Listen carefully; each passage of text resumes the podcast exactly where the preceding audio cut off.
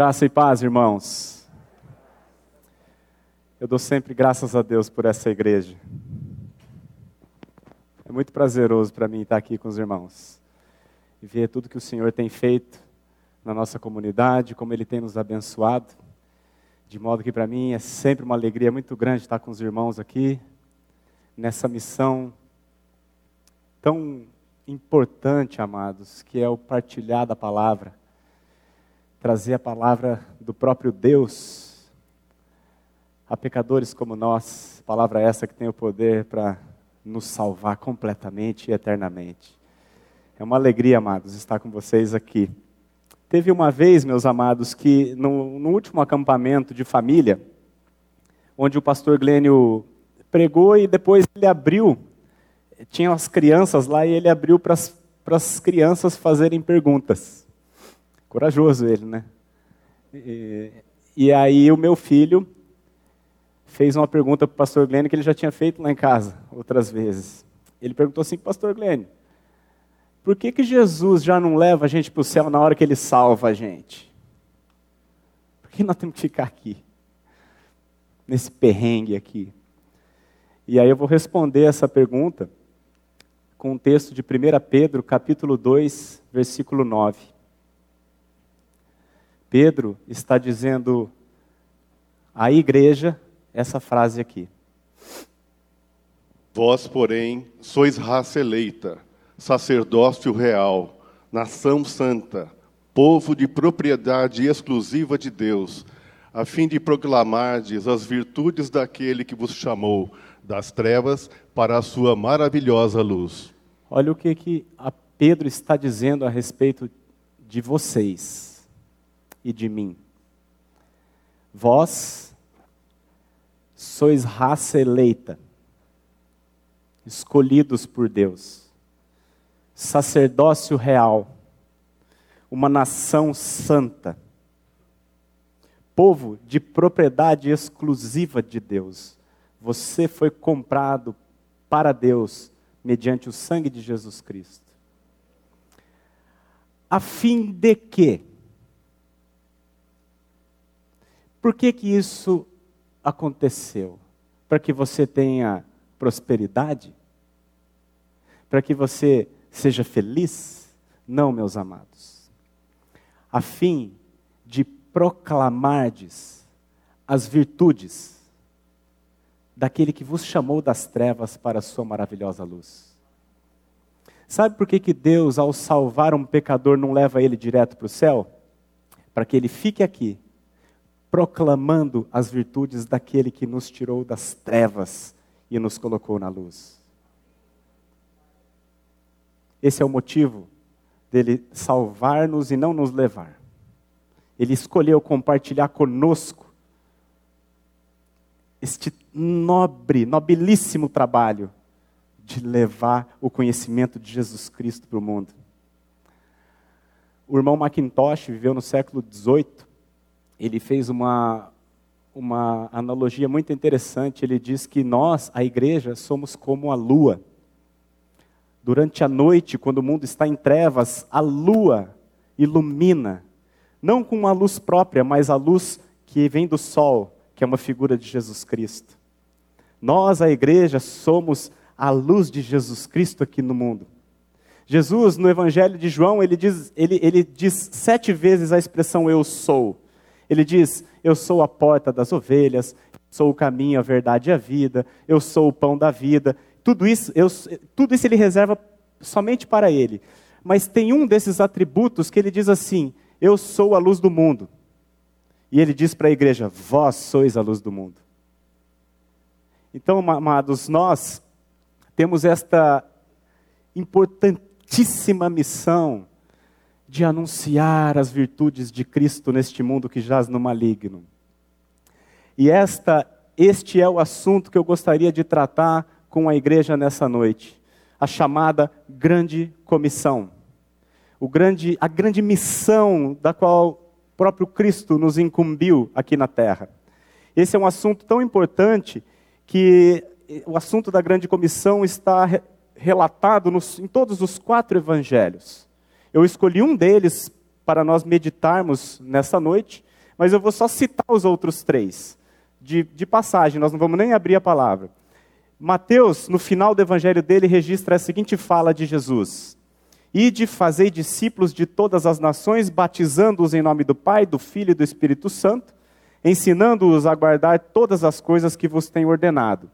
E eis que estou convosco todos os dias até a consumação do século. Isso foi o relato de Mateus. Marcos relatou assim: Disse-lhes Jesus: Ide por todo o mundo e pregai o evangelho a toda criatura. Quem crer e for batizado será salvo. Quem, porém, não crer será condenado.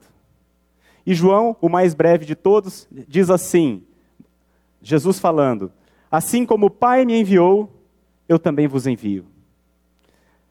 Eu sou a luz do mundo, vós sois a luz do mundo. Então, amados, eu gostaria de convidar os irmãos a abrir a palavra de Deus no final do Evangelho de Lucas. Lucas, capítulo 24, são, é o encerramento do livro dele. É, nós vamos então meditar nesse texto da palavra de Deus, do versículo 36 até o 53. Parece ser um texto longo, mas fica tranquilo que a gente consegue fazer dentro do tempo. Falaram para mim que eu tenho duas horas, então nós vamos conseguir terminar. Eu vou fazer uma primeira leitura, irmão, e a gente depois volta meditando, combinado? A palavra de Deus diz assim: Falavam ainda estas coisas quando Jesus apareceu no meio deles e lhes disse: Paz seja convosco. Eles, porém, surpresos e atemorizados, acreditavam estarem vendo um espírito. Mas ele lhes disse: Por que estáis perturbados? E por que sobem dúvidas ao vosso coração? Vede as minhas mãos e os meus pés, que sou eu mesmo. Apalpai-me e verificai porque um espírito não tem carne nem ossos, como vedes que eu tenho. Dizendo isto, mostrou-lhes as mãos e os pés. E por não acreditarem eles ainda, por causa da alegria, e estando admirados, Jesus lhes disse: Tendes aqui alguma coisa que comer? Então lhes apresentaram um pedaço de peixe assado e um favo de mel, e ele comeu na presença deles. A seguir, Jesus lhes disse: São estas as palavras que eu vos falei estando ainda convosco. Importava se cumprisse tudo o que de mim está escrito na lei de Moisés, nos profetas e nos salmos. Então lhes abriu o entendimento para compreenderem as Escrituras.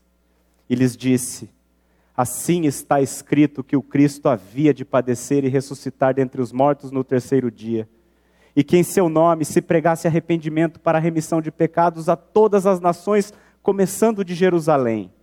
Vós sois testemunhas destas coisas. Eis que envio sobre vós a promessa de meu Pai. Permanecei, pois, na cidade, até que do alto sejais revestidos de poder. Então os levou para Betânia e, erguendo as mãos, os abençoou. Aconteceu que, enquanto os abençoava, ia se retirando deles, sendo elevado para o céu.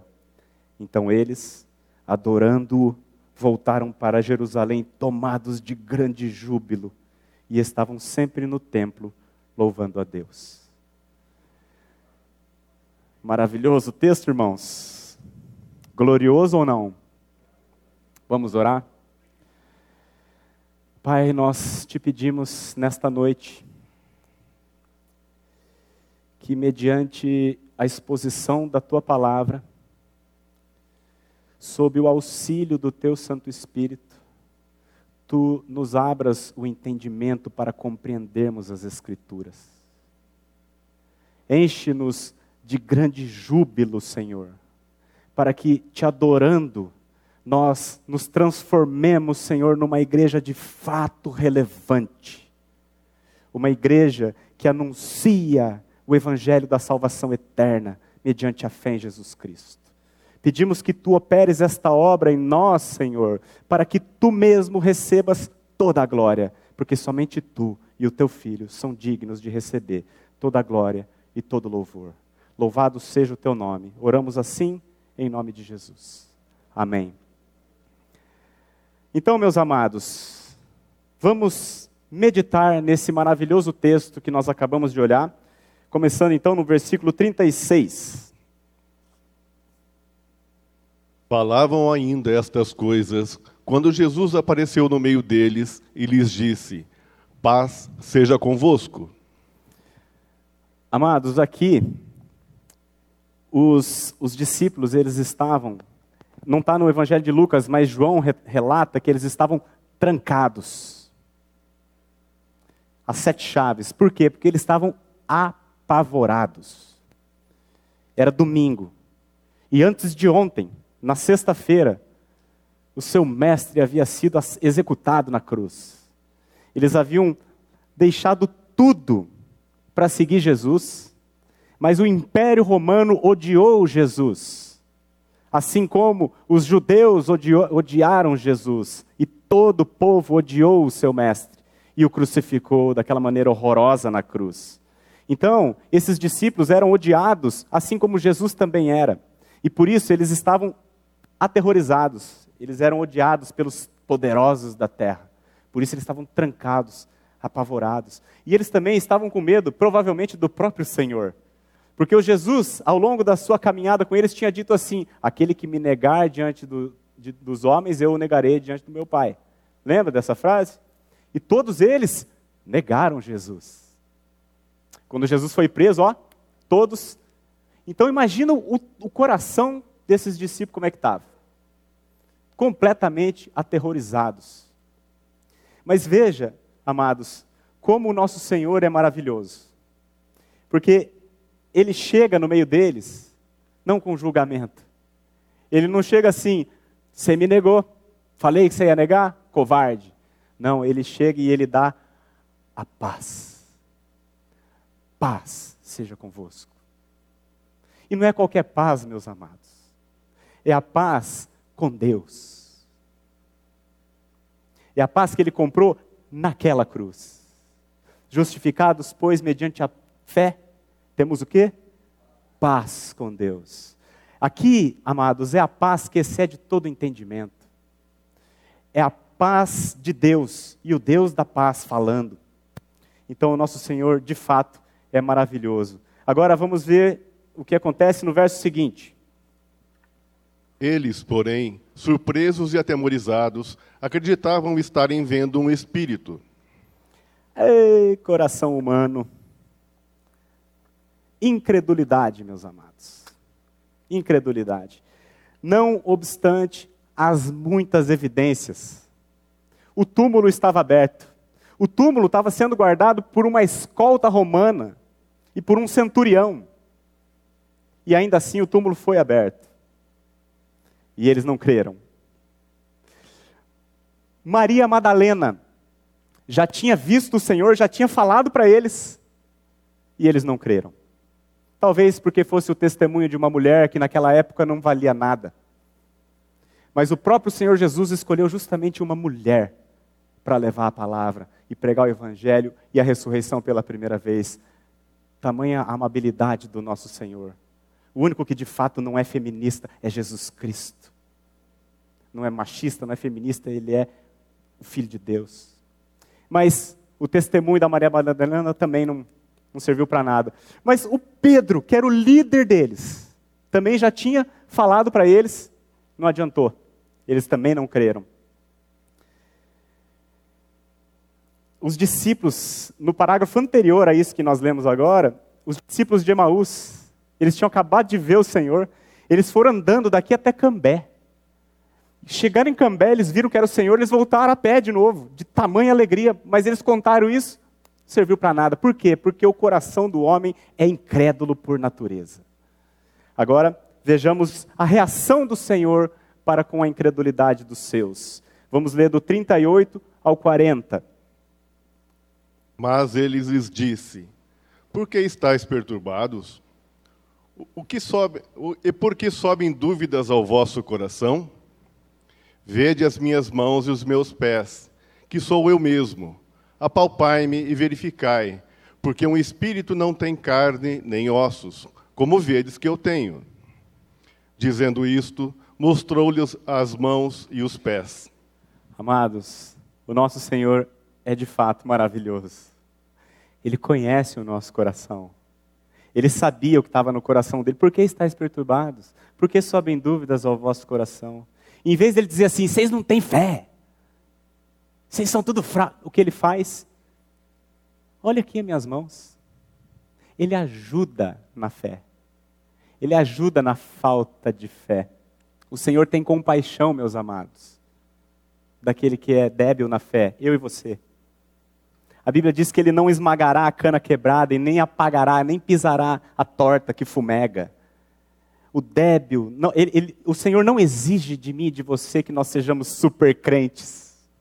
O que ele espera de nós, meus amados, é um coração sincero e contrito, como o daquele pai que disse assim: Senhor, eu creio, ajuda-me na minha falta de fé. Jesus é o autor e consumador da nossa fé. Sabe aquelas pessoas que dizem assim: Eu sou um homem de fé? É nada. Jesus é o homem de fé. Ele é o autor e consumador da nossa fé. E toda vez que nós nos aproximamos dele com um coração sincero e contrito, Senhor, ajuda na minha falta de fé. Eu creio, mas ajuda, porque eu creio tão pouco. Ele vai mostrar as mãos e os cravos. E vai nos ajudar na nossa falta de fé. E aí eu acho muito interessante aqui no versículo 40 que ele mostrou-lhe as mãos e os pés. Amados, tem muitas pessoas, inclusive pode ter algumas aqui, que acreditam que, a, que as obras que elas produzem a levarão ao céu. Por ser uma boa pessoa, eu vou para o céu por causa das minhas obras. A única obra humana que vai chegar até no céu, meus amados, são as marcas que nós fizemos no nosso Senhor.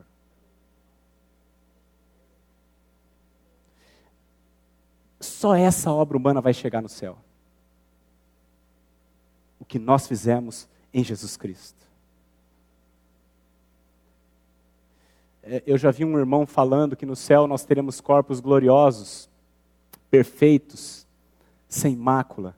Todos nós. Nunca mais vamos ter. Estou vendo alguns carequinhas aqui, nunca mais vai ter calvície, nunca mais vai ter Covid, nunca vai ter nada todos os nossos corpos serão absolutamente perfeitos, exceto o do nosso Senhor. Porque Ele carrega para sempre, meus amados, as marcas que nós fizemos naquela cruz. Aí veja o versículo 41. E por não acreditarem eles ainda, por causa da alegria, e estando admirados, Jesus lhes disse: Tendes aqui alguma coisa que comer? não acreditaram ainda. O sepulcro estava aberto, Maria Madalena já tinha falado, Pedro já tinha falado, os discípulos de Emaús já tinham falado, agora ele estava na frente deles. E eles não acreditavam ainda. Quando a gente olha assim, a gente fala assim, mas esses caras são muito coração duro, né? Amados, uma, uma coisa que nós precisamos saber Toda vez que a palavra de Deus se refere ao, ao pecado de um homem na Bíblia, ele está se referindo a você e a mim. Não pense você que se, ah, se eu tivesse lá, eu, eu teria crido. Não.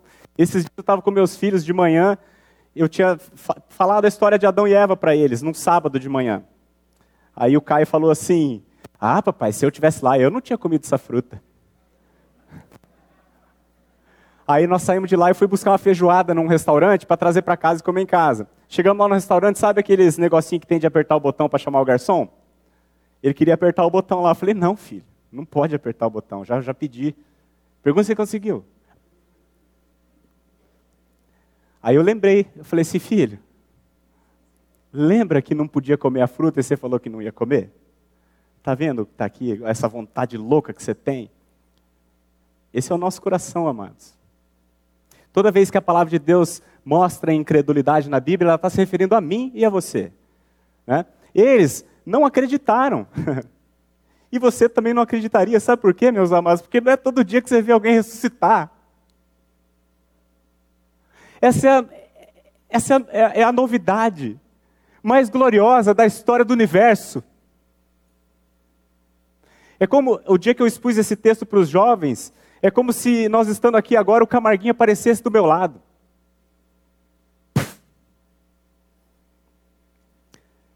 E veja o que está escrito no texto, olha só.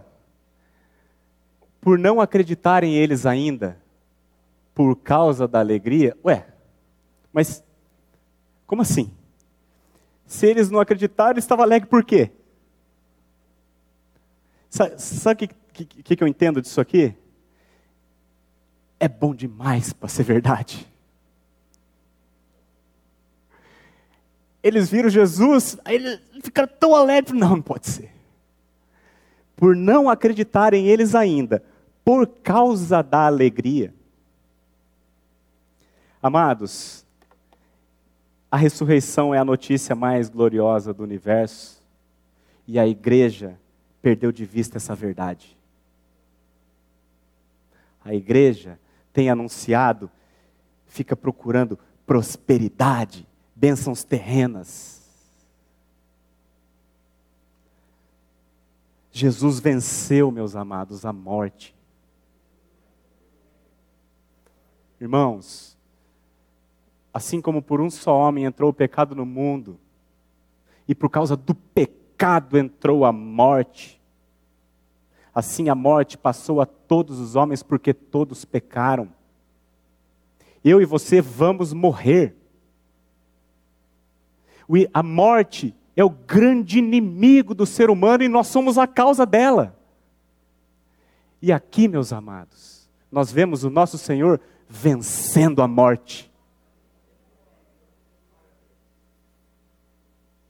Eu vou pregar prosperidade, bênção terrena ou a ressurreição de Jesus Cristo dentre os mortos?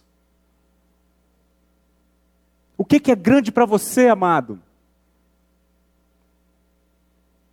Eu sou a ressurreição e a vida, quem crê em mim, ainda que morra, viverá, disse Jesus Cristo. O irmão Hélio estava orando aqui agora há pouco, eu, eu, não quis acreditar. Mas ele mencionou uma menina de 13 anos que está com câncer pediu oração porque ela está em tratamento paliativo.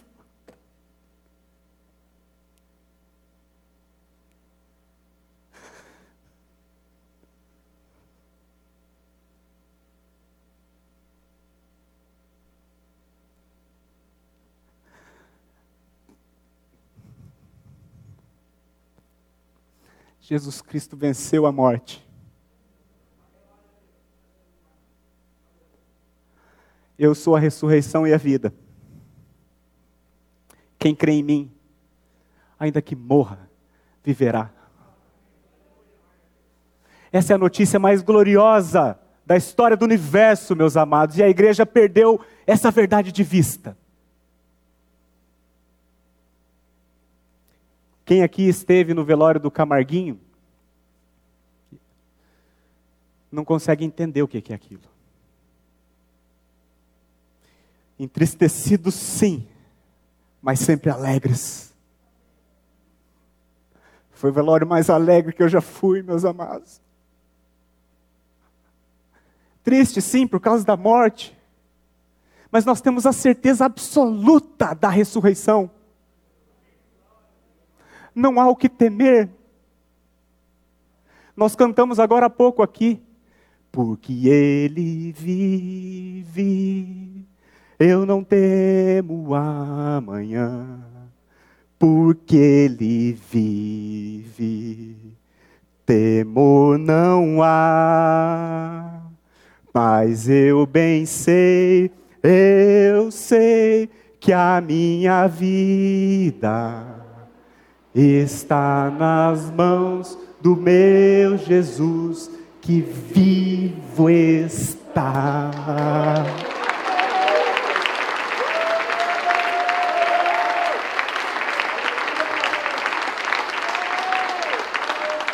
Esse é o Evangelho, meus amados. Deus não está aqui para te dar uma casa, um emprego, um trabalho. Ele está aqui para te dar a vida eterna. A igreja perdeu de vista esta verdade. 42 e 43. Então lhe apresentaram um pedaço de peixe assado e um favo de mel. E ele comeu na presença deles. O Senhor é maravilhoso, né? Débeis na fé que são os seus discípulos, então ele vai e come. come peixe e um favo de mel, para provar que ele estava vivo e ajudar na fé nossa, que nós somos tão fraquinhos, né? E aí, nesse texto que a gente leu agora, eu tenho duas curiosidades. Interessante que os discípulos de Emaús também o reconheceram no partir do pão, né? E aqui foi numa refeição que eles confirmaram que de fato Jesus havia ressuscitado dentre os mortos. Então, amados, a outra curiosidade é que no céu nós teremos refeições. Oh, isso é bom demais. A gente cresceu, a minha geração cresceu assistindo desenho animado, onde você via o céu, aquelas, aquelas nuvenzinhas e a gente lá tocando a arpinha no céu. Isso é, isso é a coisa mais ridícula que existe. O céu será glorioso, meus amados. Você pensar que o céu vai ser ficar tocando arpinha lá na nuvem, isso é reduzir demais a glória de Deus. Se isso aqui, amados, se essa criação aqui já é maravilhosa, você calcule como é que será lá. Vamos comer peixe, mel, churrasco eu não sei se vai ter, porque não vai ter morte mais lá, né? E peixe eu também não sei se vai ter, mas o que tiver lá vai ser melhor que aqui. Isso eu posso garantir para você. Posso garantir. Paulo diz assim, citando um texto do Antigo Testamento: nem olhos viram, nem ouvidos ouviram, nem jamais penetrou em coração humano o que Deus tem preparado para aqueles que o amam. Jamais penetrou no seu coração, seu Valdemar, o que, que te espera lá na glória? Abro mão de todos os churrascos. E olha que eu gosto de churrasco, hein? Versículo 44. A seguir, Jesus lhes disse: São estas as palavras que eu vos falei estando ainda convosco. Importava se cumprisse tudo o que de mim está escrito na lei de Moisés, nos profetas e nos salmos. A lei de Moisés, os profetas e os salmos, nada mais é do que o Antigo Testamento. É a Bíblia que eles tinham na época. Toda a Escritura testifica de Cristo. A palavra de Deus só fala deste assunto: Cristo. Moisés, que escreveu os cinco primeiros livros, a lei de Moisés, ele mesmo disse assim: haverá um tempo em que Deus levantará um profeta semelhante a mim para vocês. Semelhante a mim em que sentido? O povo de Israel era o povo de Deus, que era escravo no Egito, sob a servidão de Satanás. Deus escolheu esse homem, Moisés, para tirar o seu povo do Egito. Semelhantemente, nós nascemos aqui no mundo uma figura do Egito, ou o Egito uma figura do mundo. Nascemos sob a opressão de Satanás, filhos da ira, como também os demais. Nós éramos escravos do pecado, escravos de Satanás. Deus levantou um homem, Jesus Cristo, para nos desarraigar deste mundo. A lei de Moisés fala de Jesus Cristo. Os salmos falam de Cristo. Tem muitos, mas eu gosto muito do Salmo 22, que começa assim: Deus meu, Deus meu, por que me desamparaste? A frase do próprio Cristo na cruz. No mesmo salmo, no versículo 16, diz assim: Traspassaram-me as mãos e os pés. E os profetas? O que, que os profetas disseram de Cristo? Todos eles disseram muitas coisas de Cristo, mas eu trouxe para os irmãos o meu predileto. Isaías 53, eu vou ler, fazer uma leitura, fazendo alguns pontos, 53, de 1 a 7. Isaías viveu mais ou menos 700 anos antes de Cristo vir. E ele diz assim: Quem creu em nossa pregação? Quem creu, amados? Quando Jesus veio, ninguém creu, nem os discípulos. Quem creu em nossa pregação? E a quem foi revelado o braço do Senhor? Está falando de Jesus aqui. Porque Jesus foi subindo como renovo perante ele, como raiz de uma terra seca. Não tinha aparência nem formosura. Olhámo-lo, mas nenhuma beleza havia que nos agradasse. Era desprezado e o mais rejeitado entre os homens. Homem de dores e que sabe o que é padecer. E como um de quem os homens escondem o rosto, era desprezado e dele não fizemos caso. Certamente, ele tomou sobre si as nossas enfermidades e as nossas dores levou sobre si. Nós o reputávamos por aflito, ferido de Deus e oprimido, mas ele foi traspassado pelas nossas transgressões, e moído pelas nossas iniquidades.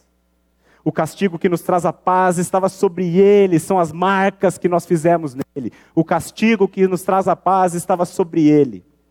E pelas suas pisaduras nós fomos sarados. Todos nós andávamos desgarrados como ovelhas, cada um se desviava pelo caminho. Mas o Senhor fez cair sobre ele a iniquidade de nós todos. Ele foi oprimido e humilhado, mas não abriu a boca. Como cordeiro foi levado ao matadouro e como ovelha muda perante os seus tosquiadores, ele não abriu a boca. Eu acho que é a primeira vez na história que eu consigo ler esse texto sem chorar.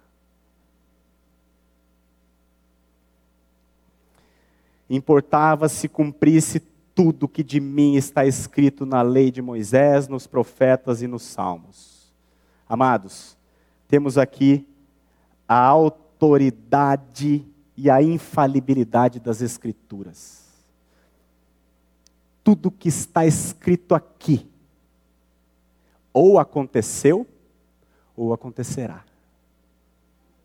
Aqui está escrito que ele haveria de vir, de morrer e de ressuscitar. Essas coisas já aconteceram. E aqui está escrito também, meus amados, que ele vai voltar. Ele vai voltar. Está escrito aqui, amados, que nós teremos tribulações. Então isso vai acontecer, tá? Está escrito aqui que a nossa vida no mundo aqui não vai ser fácil. Mas chegará um dia, meus amados, em que Ele nos entregará novos céus e nova terra. E Ele mesmo enxugará dos nossos olhos toda lágrima. E nós teremos toda a eternidade para adorá-lo.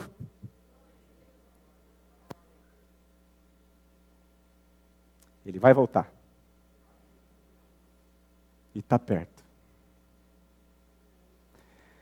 Versículo 45. Então lhes abriu o entendimento para compreenderem as Escrituras. Entenderam aqui? Ele mesmo, Jesus, já tinha pregado a palavra para eles e eles não creram.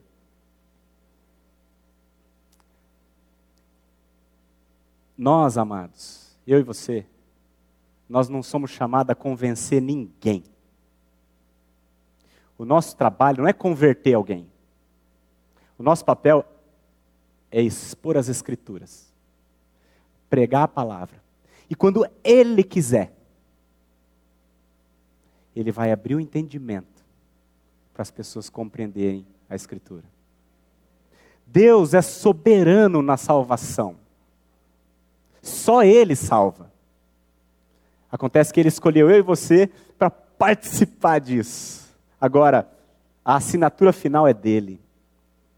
E aqui então fica muito claro como é que um pecador é salvo: pela palavra de Deus e a revelação do Espírito Santo. Sem um ou sem outro, nada acontece. Hoje, grande parte das igrejas não tem palavra. Como é que vai salvar? Não salva. Versículo 46 ele lhes disse: Assim está escrito, que o Cristo havia de padecer e ressuscitar dentre os mortos no terceiro dia. Amados, por que, que Cristo padeceu? Porque assim está escrito. Porque está escrito. Agora, por que está escrito que ele haveria de padecer? Por que, que Deus escolheu esse meio para salvar? Porque Deus não joga o pecado para debaixo do tapete. Deus é amor, sim, mas Ele é justiça. Ele não pode chegar simplesmente, oh, você é um baita de um pecador, mas te amo, está perdoado, pode ir. Não. Ele pegou o meu e o seu pecado, que merece o inferno e a condenação eterna, e colocou no seu filho amado certamente ele tomou sobre si as nossas iniquidades e as nossas dores levou sobre si. Nós o reputávamos por aflito, ferido de Deus e oprimido, mas ele foi traspassado pelas nossas transgressões e moído pelas nossas iniquidades. O castigo que nos traz a paz estava sobre ele, e pelas suas pisaduras nós fomos sarados.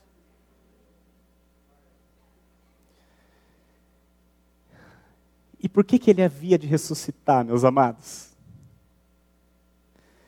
Porque ele nunca fez injustiça, nem dolo algum se achou em sua boca. Ele ressuscitou porque ele nunca pecou. É o homem perfeito.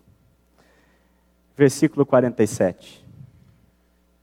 E quem em seu nome se pregasse arrependimento para remissão de pecados a todas as nações, começando de Jerusalém. Quem em seu nome se pregasse o quê? É isso que estão pregando por aí? Sabe o que estão pregando por aí, meus amados? Deus tem um plano para a sua vida. Deus, tem, Deus sonhou um sonho para você. É isso que é para pregar, amados? A pregação é arrependei-vos e crede no Evangelho. Jesus começou pregando, depois vocês vão ver Marcos 1,14. O que, que ele pregava? O tempo está cumprido, o reino de Deus está próximo. Arrependei-vos e crede no Evangelho. O que, que estão pregando hoje? Vem aqui que Jesus vai te encher de bens.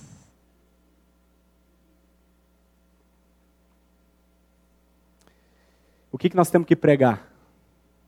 Que nós nascemos em pecado e não podemos subsistir diante de um Deus que é santo. Mas esse Deus amou o mundo de tal maneira que deu o seu Filho unigênito, para que todo aquele que nele crê não pereça, mas tenha vida eterna. Sabe o que nós temos que pregar?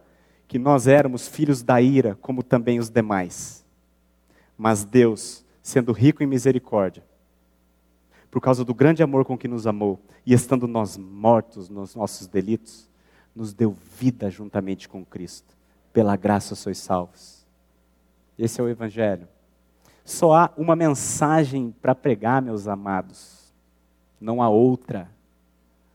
É esta. E por que, que nós temos dificuldade de pregar o Evangelho? Porque a gente ouve algo que as pessoas não querem ouvir. Ora, o homem natural não aceita as coisas do Espírito de Deus e nem mesmo pode entendê-las, porque elas se discernem espiritualmente.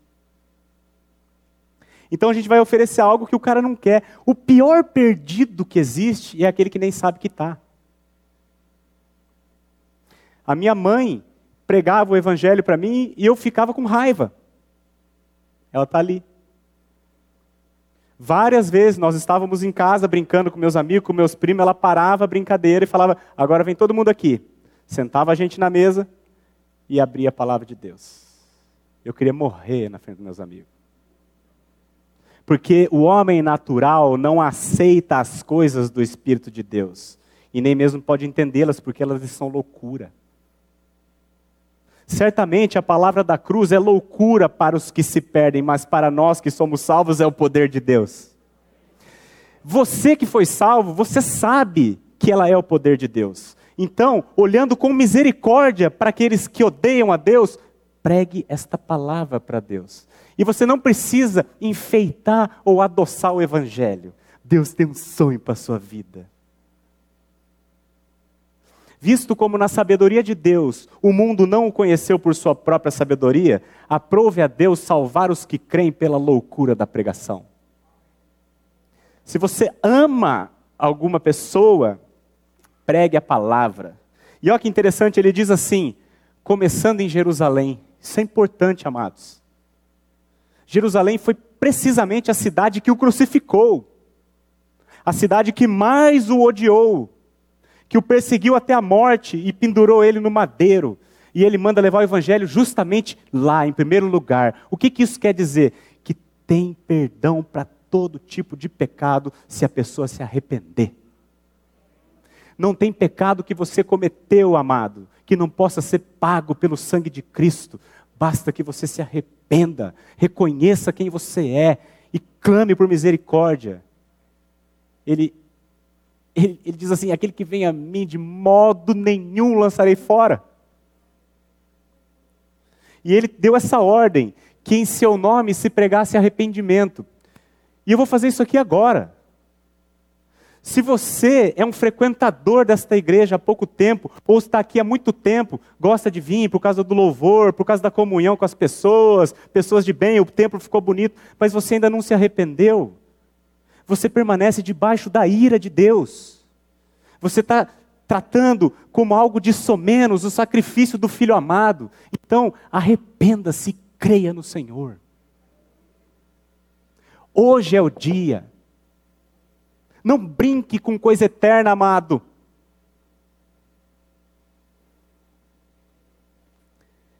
Quarenta e oito. Vós sois testemunhas destas coisas. Vós sois testemunhas dessas coisas. Eles eram, essas pessoas que estavam com Jesus, eram testemunhas oculares, eles viram. Mas isso não é suficiente. Está mais do que claro, né? Maria Madalena tinha visto, Pedro tinha visto, os discípulos de Emaús já tinham visto, o centurião e os soldados romanos viram ao vivo a ressurreição de Jesus. Eles viram ao vivo e a cores. Creram? Não. Eles foram correndo contar para os fariseus, os fariseus creram? Não. Então, amados, ser testemunha não é o suficiente. É preciso a ação do Espírito Santo. Quando Jesus conversa com Nicodemos, ele fala assim: quem não nascer da água e do Espírito não pode entrar no reino de Deus. A água é a palavra, o Espírito é ele mesmo. Então, o que, que ele faz? 49. Eis que envio sobre vós a promessa de meu Pai. Permanecei, pois, na cidade, até que do alto sejais revestidos de poder como só o testemunho de vocês não é o suficiente, então eu envio sobre vós a promessa do meu Pai. O que é a promessa do meu Pai? O Espírito Santo. Muitos registros dessa promessa. Ezequiel, por exemplo, diz assim: Dar-vos-ei coração novo, porei dentro de vós espírito novo. Tirarei de vós o coração de pedra e vos darei um coração de carne. Porei dentro de vós o meu espírito com E maiúsculo, e então eu farei com que vocês andeis nos meus estatutos, guardeis os meus juízos e os observeis. Ele está dizendo aqui: não faça nada até que do alto sejais revestidos de poder. É necessário, meus amados, o poder do alto. Sem o poder do Espírito, o testemunho não serve para nada. Warren Wiersbe, um irmão do passado, escreveu assim: Testemunhar não é algo que fazemos para o Senhor.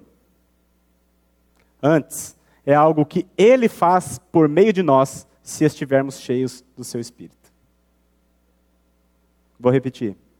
Testemunhar não é algo que fazemos para o Senhor. Ah, eu vou ajudar o Senhor, vou fazer uma missão. Ele não precisa de ajuda, meu amado. Ele é o Todo-Poderoso. Ele te deu esse privilégio de participar dessa glória mas ele não precisa de você. Testemunhar não é algo que fazemos para o Senhor, antes é algo que ele faz por meio de nós, se estivermos cheios do Espírito Santo. E eu digo para você: todo aquele que nasceu de novo tem o Espírito Santo.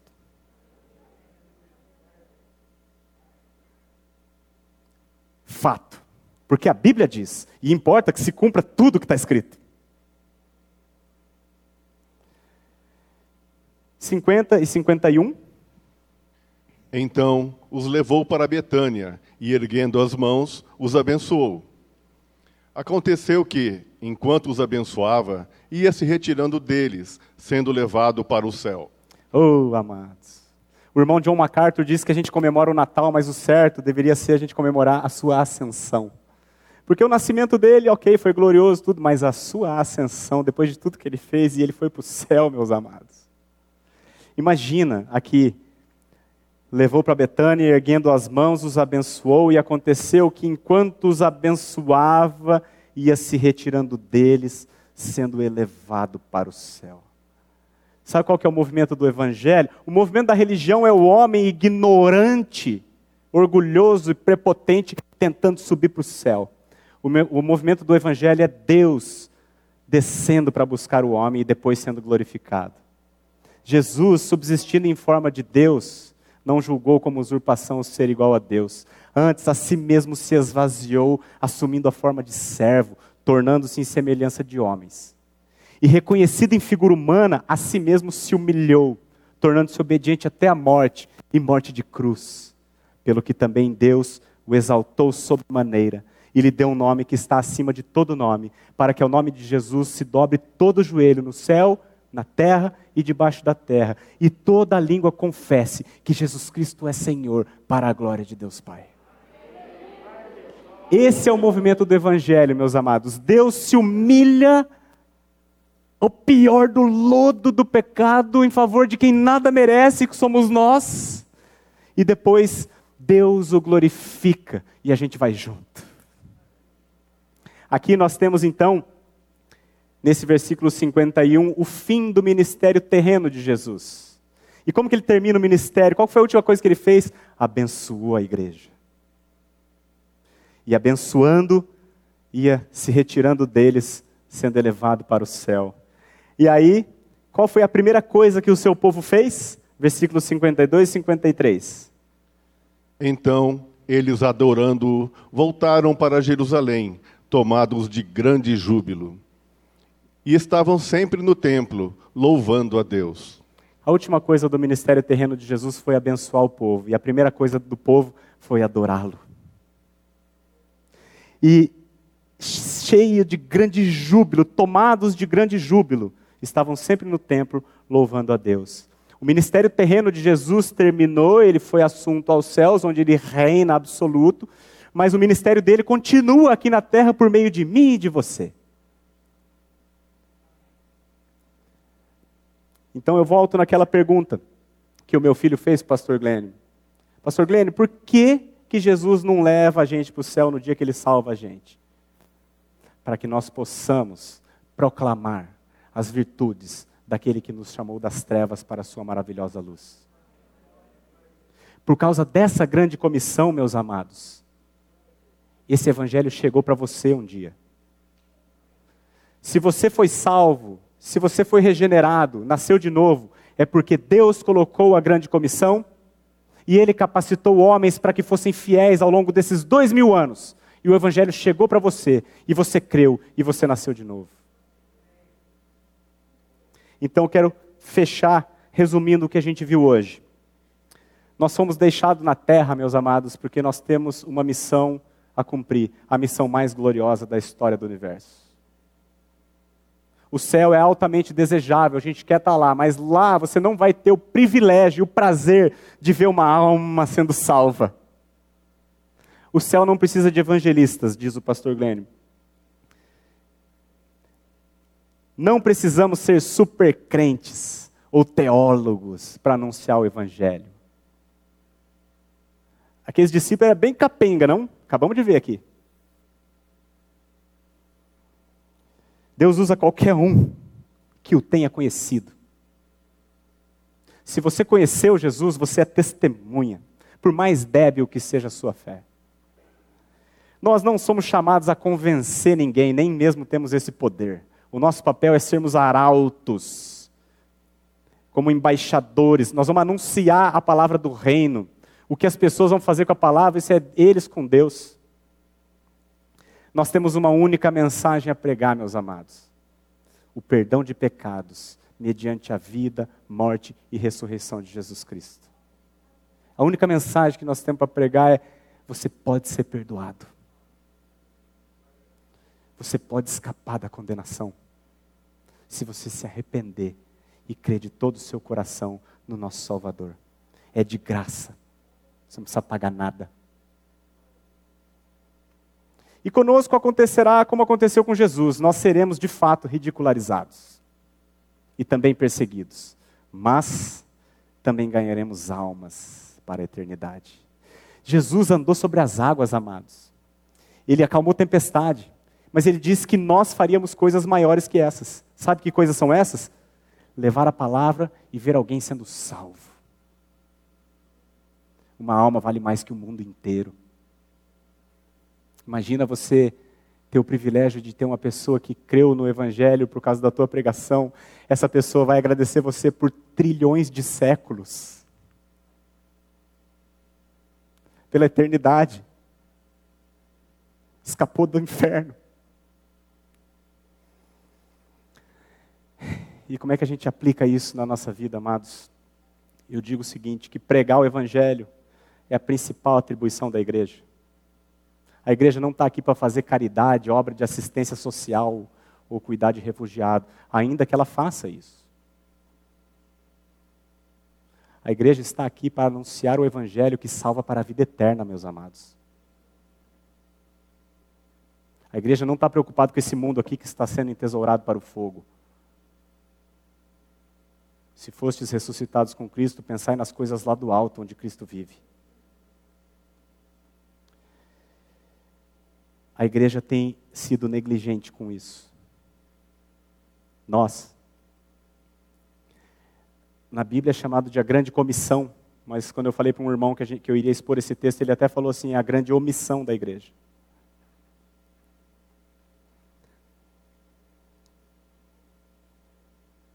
Recebi do meu primo ontem uma citação do irmão Dwight Moody. Ele disse o seguinte: Alguém não envolvido com o evangelismo é como um bombeiro que corre para um prédio em chamas apenas para ajeitar o quadro na parede. Tem pais aqui que não pregam o evangelho nem para os seus próprios filhos. Está se matando de trabalhar para dar a melhor escola, para dar o melhor ensino, melhor isso, melhor aquilo, conforto. Está ajeitando o quadro numa numa casa que está pegando fogo. O mundo estaria muito melhor, amado, se a igreja estivesse cumprindo a sua comissão devidamente. Eu vejo a igreja hoje extremamente preocupada com questões políticas e ideológicas, vorazes na defesa de um candidato ou de uma linha de raciocínio, mas completamente omissa na pregação do evangelho que salva para a eternidade se um candidato ganhar o outro. É importante essas coisas, veja bem. Nós temos que fazer isso, sem esquecer do principal. Porque nós estamos como que enxugando gelo. Então, amados, a pregação do Evangelho é a principal atribuição da igreja, mas infelizmente ela tem sido negligenciada pela igreja. E a intenção do meu coração é que por meio dessa palavra nós sejamos encorajados, o Senhor abra o nosso entendimento para compreendermos as Escrituras e, cheios de júbilo, anunciemos e adoremos o Senhor Jesus Cristo nesse mundo. Eu encerro só lembrando daquela passagem quando Moisés tira o povo do Egito. Como eu já falei, o Egito é uma figura do mundo, Faraó é uma figura de Satanás, Moisés é uma figura de Cristo e Israel é uma figura de nós, o povo eleito, escolhido de Deus. Vocês lembram que quando Moisés tira o povo do Egito, eles chegam no Mar Vermelho, o mar, desesperado, o Senhor abre o mar e o povo entra para passar pelo mar. E aí o, o exército do faraó vem atrás. E o mar fica aberto. Mas quando o último eleito põe o pezinho na areia seca, fecha o mar. Assim também nós, amados estamos atravessando o mar, e a hora que o último eleito de Deus for salvo, o Senhor voltará. E você pode ser o cara que vai evangelizar o último que está faltando. Você não precisa ser um mega evangelizador. Nem todos, irmãos, somos pregadores de púlpito. Nem todos somos missionários que vão para outro lado do mundo. Tem alguns que o Senhor escolhe para tais coisas, mas todos nós podemos, onde estivermos, testemunharmos de Jesus. André, você não vê ele fazendo grandes pregações, mas na Bíblia está escrito assim: ele chegou no irmão dele, o Pedro, e falou: Achamos o Messias, vem. E Pedro foi salvo. Você não precisa ser um mega, um Billy Graham. Você pode testemunhar onde você estiver e Deus vai fazer o resto da obra. Amém, meus irmãos? Vamos orar? Ó oh, Senhor, nós te damos graças, Pai, por esta belíssima comissão. E te damos graças também, Senhor, porque ao longo desses 20 séculos, o Senhor tem sustentado irmãos fiéis a esta atribuição. E porque o Senhor sustentou esses irmãos que foram fiéis ao longo de dois milênios, o Evangelho chegou até nós e nós pudemos ser salvos pela eternidade.